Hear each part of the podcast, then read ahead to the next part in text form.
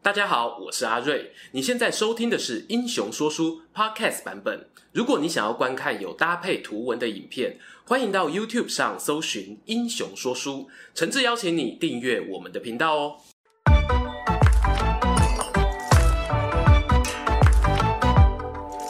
Hello，英雄说书的观众朋友，你们好，我是说书人阿瑞，替大家带来精彩的英雄故事。不晓得啊，荧幕前的你还是学生吗？网络社群中哦，每隔一段时间呢，就会跑出一种讨论串，标题是啊，叉叉系毕业之后要干嘛？哇，逢年过节被长辈嘘寒问暖还不够呢，现在上网滑滑 d c a r PTT 哦，自己读的科系太冷门，还要被公审，这真的情何以堪呐、啊？人比人气死人呐、啊！过去受过委屈的网友们，你们取暖的时候到了。在众多科系中呢，有一个是冷门中的冷门。俗话说，相机音响穷三代，考上哲学毁一生。上面这纯属瞎掰哦。正在读哲学系的同学啊，大人有大量，多多包涵啊。要认真讨论哦，哲学对一个人一生的影响，就不得不提一个代表性人物。容我呢，用一颗虔诚恭敬的心，请出希腊三哲人中的祖师爷苏格拉底。大家以前啊，有没有看过一部电影，叫做《深夜加油站遇见苏格拉底》？这部片呢，刚好能反映出社会大众对于苏格拉底的刻板印象。它的原文片名哦，很简洁，叫做《Peaceful Warrior》。中国的片名呢，就给它直翻成《和平战士》。你不讲，我还以为是阿汤哥主演嘞。台湾啊和香港呢，则是选择把关键剧情当做片名。大家可以放心哦，下面呢不会爆雷。电影啊是在诉说某位少年得志的大学体操运动员，在偶然的情况下，深夜前往加油站，碰到了一位老先生。他们聊过几次后呢，这位少年也就是男主角，便开始戏称老人为苏格拉底。两人啊展开了一连串互动，让男主角呢从他身上得到了许多人生智慧。对老片有兴趣的观众啊，不妨也可以找来看看。编剧透过上述这一部电影，完全把人们对苏格拉底的想象投射出来。一位睿智的长者，喜欢啊用问题来回答问题，或是呢引导你透过一连串的灵魂拷问，让你去思考或探究事情的本质或起源。然而，这样的形象与历史上的苏格拉底接近吗？真实的他又是什么模样呢？苏格拉底，我们老苏主要活跃于公元前四七零年到前三九九年。虽然呢、被后世认为是伟大的哲学家之一，他本人呢却没有留下任何一本著作。这导致后来我们想要研究苏格拉底的思想或理论时呢，往往只能透过其他人的文章来推敲。其中参考最多的，当然就是他的学生柏拉图所写的《对话录》。《对话录》里面有很多篇章啊，都是记载苏格拉底与他人的对话。但是啊，问题在于我们很难分辨这一些记载，哪些真的是苏格拉底说过的话，哪些又是柏拉图借由老师的嘴巴来传达他自己的想法。听起来又，很像是绕口令。简单讲啦，古希腊的学者不晓得呢是尊师重道还是虚怀若谷，他们往往会将自己的理论或想法说成是自己老师的想法，因此呢，这就让后来的我们很难分辨哪些思想才是苏格拉底自己的观点。其实这种现象哦，东方也有，俗称的托古立言，我认为呢是很常见的人性啦。不过没有关系，我们不是主讲哲学的频道，人物故事啊才是老本行。所以接下来呢，我打算从苏格拉底身处的时代来跟大家聊聊他的生平。没有意外哦，就是从希腊众多城邦中赫赫有名的雅典城邦开始说起。公元前八百年以前，希腊半岛主要属于迈锡尼文明没落后的黑暗时期。这个时代呢，没有国家，没有城市，只有一个个的小村落。部落领袖的权力不大，薪水不高，却要做很多事情啊，像是主持祭祀的典礼啦，指挥部队作战啦等等，根本啊就是里长伯啊。社会阶层呢也很简陋，虽然有所谓的贵族与平民，但没有明显的区隔和职业分工。贵族们呢虽然会不定期召开会议，可是，一来啊成员不固定，二来呢如果社会上没大事，就算哦好几年都不开会也没关系。在这样的环境下，大家啊多半过着自己自足、以物易物的生活。也因为这种背景呢，让希腊人对于神奇的观念跟其他文明不同。在扁平化、没有阶级的社会里，神明当然就不会高高在上。他们有着七情六欲和人类相同的烦恼。虽然说啊是住在奥林匹克山，但有些神奇也会跑进人类社区，甚至生儿育女。听起来很像是超级英雄，对吧？其中哦，像是大家熟悉的天神宙斯、海神波塞顿、冥王黑帝斯等等，就是希腊人对于神秘大自然的具体想象。而相传呢，雅典城邦的建立就是跟海神与智慧女神雅典娜有关。据说他们俩为了争取成为雅典的保护神，分别拿出一样物品给雅典人挑选。波塞顿赐给他们一匹雄壮的战马，而雅典娜呢，则献上一棵油橄榄树。前者代表战无不胜的武力支援，后者呢，则是象征和平的希望。后来雅典人选择了油橄榄树，也就是啊，他们渴望和平，不再受战火侵扰。因此，雅典娜成为这座城邦的守护神，并且以它来命名。神话归神话啦，让希腊人哦从黑暗时代走入城市文明的关键在于商业贸易的兴起。原本以物易物的交易模式，随着贸易的频繁与规模扩大，钱币开始出现，商人呢也跟着诞生。而随着商业模式建立，本来自给自足的生活也就跟着转变，社会走向分工发展，资源与利益开始重新分配，并逐渐集中到少数人身上。当时最宝贵的资源呢，莫过于土地。因此啊，大地主的影响力或者说权力，也逐渐凌驾于城邦领袖所谓的国王之上。当城邦受到外敌威胁，王权受到动摇时，大地主们、贵族们便取代了王权统治，转变成所谓贵族政治。大家都知道，一旦社会开始分化，资源分配不平均啊，那么阶级对立的状况呢，就越来越严重。雅典的贵族们掌握土地资源后，葡萄与橄榄等经济作物也随着贸易传入希腊，吸引他们转而种植这些能带来更大利润的商品。But 这些经济作物啊，栽培的时间非常久，像是油橄榄，从幼苗到结果大约需要五到六年。等待作物收成的期间呢，有很多农民们哦，因为缺少收入而走向负债。那你可能会想，如果把田园改回去种粮食呢？很抱歉啊，因为贸易的发达，所以雅典能透过进口的方式取得更便宜的粮食。在内外环境影响下，农民们越来越贫穷，最后啊，甚至破产，沦为农奴。于是，贵族与农民的阶级冲突，在经过不断累积后，酝酿成改革的浪潮。大约在公元前五九四年，梭伦被推选出来成为执政官，开始进行改革。只可惜啊，他犯了很多改革者都会犯的错，动作太快、太急又太大，很快就引起众怒，让雅典的政体再度回到君主制。让百姓失望的是呢，从贵族制改回君主制的生活，并没有比较好。君王啊，仅仅传位到第二任就被推翻。受够这一切混乱的雅典人们，再度迎来转变契机，那就是有雅典民主之父美称的克里斯提尼。他挺身而出啊，又一次改革制度，终于让雅典走向了民主。在这样千变万化的时代背景之下，今天的主角苏格拉底诞生了。相传苏格拉底的父亲呢，是一位雕刻师，母亲则是助产士。关于他早年的生活啊，我们知道的并不多，但可以确定的是，雅典当时已经成为由公民治理的民主政体。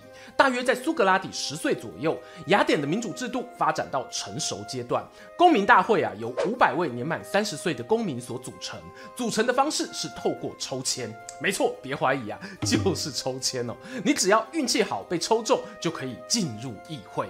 呼吸着民主自由空气长大的苏格拉底啊，他的学识和思想受到了当时希腊城邦百家争鸣的影响。好比说呢，认为万物都由原始物质组成的米利都学派，创立善恶二元对立的毕达哥拉斯，认为宇宙由原子组成的德莫克里塔斯。当然啦、啊，还有因为雅典民主制度需要透过演讲或游说方式去争取选票而诞生的质变家，或者说诡辩学派。既然呢、诸子百家各擅胜场，苏格拉底呢可以施法的对象也不少，像是跟普罗迪克斯学习文法、演讲与辩论，跟女祭司狄奥提玛学习关于爱的知识等等。而当中影响苏格拉底最深的，应该是阿纳克萨格拉学派的观点。这个学派呢认为啊，宇宙并不是由天神创造，而是以精神或质来解释自然界的变化。这个理论呢推翻了众神传说，导致被雅典人控告对神明不敬的罪名。不过也因为这样的理论，后人认为呢是哲学在雅典萌芽的开端。让我把镜头啊拉回苏格拉底身上。他虽然学习到各种精彩的理论学说，但依照当时社会环境，长大后最有可能的发展呢，应该还是继承父业，成为雕刻师。只不过计划赶不上变化，他的父亲啊没来得及安排接班退休，就突然离世，身后留下一笔遗产，这让苏格拉底呢拿到了一张意料之外的人生自由入场券，能够决定啊自己未来想要做什么。从柏拉图的记载来看，老苏呢只想把一生啊贡献给唯一的置业——讨论哲学。我们不难猜到苏格拉底接下来的发展。他开始开班授课，指导学生，并收取微薄的学费，用来维持生计。还有一种说法是呢，苏格拉底有开办了一所学校，教导青年们关于哲学的理论。如果这样顺利进行下去，我们可以想象啊，他不断累积名气，成为名师，甚至呢还能存到一点积蓄，结婚生子，接着啊再教导更多学生，直到退休安享晚年。然而，一场重大历史事件打乱了这些规划。公元前四三一年，爆发了伯罗奔尼撒战争，由雅典与斯巴达之间的争斗。这场战争呢，从苏格拉底三十九岁开始，一路打到他六十六岁才落幕。我们不确定哦，他是几岁加入战场的，但可以肯定的是，只要是雅典成年的男性公民，那就不可避免的要参与这场战争。不过大家会好奇呀、雅典与斯巴达不都是城邦吗？为何要大打出手？我们之前有聊过，雅典曾经带领希腊城邦打赢过波西战争，盛极一时的波斯帝国前后两次出兵攻打希腊，却都令人跌破眼镜的吞下败仗。以事后角度来看，波西战争的结果呢，让希腊城邦从此免于波斯帝国的统治。但对当时的希腊人来说，可不是这么一回事哦。他们反而很担心波斯会不会再来攻打第三次、第四次。于是呢，雅典创立了提洛同盟，将各个城邦的力量集中起来。起初啊，他们收复失土，建立强大的海军。不过，随着时间一年一年过去，雅典渐渐透过同盟的名义来壮大自己的利益，例如挪用公款，中饱私囊，甚至哦还透过武力压迫那些意见不合的盟友。就是这样的状况啊，让斯巴达看不下去了。而雅典人呢，本来哦也是不太把斯巴达放在眼里，他们认为对方只是一群啊肌肉发达、头脑简单的野蛮人。我们连波斯都打赢了，斯巴达会比波斯强吗？诶，雅典哦真的是爆冷门专家啊，他们与斯巴达的战争呢，竟然又是以落败收场。苏格拉底作为哲学家、思想家哦，是非常成功啊。那他在这场战争的表现又是如何呢？根据柏拉图在《会饮篇》中的记载，有一位名为阿尔西比亚德斯的将军，曾于宴会中呢赞美苏格拉底无与伦比的勇气，以及在战争中拯救了他的性命。由于这一边的叙述比较含糊哦，我们只能猜测，或许苏格拉底不是军官，没有指挥军队的才能。不过他个人的勇气与胆识啊，应该是相当不错的。否则也无法在战场上拯救一名大将。如果要更进一步发挥想象力，苏格拉底担任的职务，搞不好是在将军旁边的副手、参谋，或是近卫、亲信等等。但不管苏格拉底啊有多能打，个人武力呢还是无法扭转结局。输掉战争的雅典人啊，可以说是在最风光的时候被狠狠扇了一记耳光。面对这样的结果，整个城邦呢上上下下都弥漫着抱怨的氛围。执政者该怎么平息群众不满呢？没错，就是找替罪羔羊，转移焦点。我们都知道啊，如果要让群众忘记原本的新闻，就得用新的事件来接棒。而苏格拉底呢，很荣幸加入这一场大队接力，他得到了雅典议会由衷的感谢啊，因为议会决定以不虔诚与腐化雅典青年的罪名来审判苏格拉底。这两条罪名呢，也跟苏格拉底晚年的作为有关。当他年纪大了，从战场归来后，原本的教学事业受到影响。可能啊是学校毁了，或者是学生都跑去当兵，他老人家顿时无所事事，失去生活重心。再加上啊，传闻苏格拉底的老婆很凶又很聒噪，所以呢，尊重老婆的苏格拉底当然啊是不会待在家里和太太吵架，他选择呢在城市里散步，然后对路人进行街访。诶，跟市民做做访问有很糟糕吗？怎么还会让他被判罪呢？大家哦，不妨回想那些餐桌上常常被提起的众多话题，从薪水多少、何时结婚、几时生小孩，当然还包括我们一开头说的毕业后要干嘛等等，一系列冒犯人的问题问下来，你就会明白哦，这是一件有多么让人不爽的行为。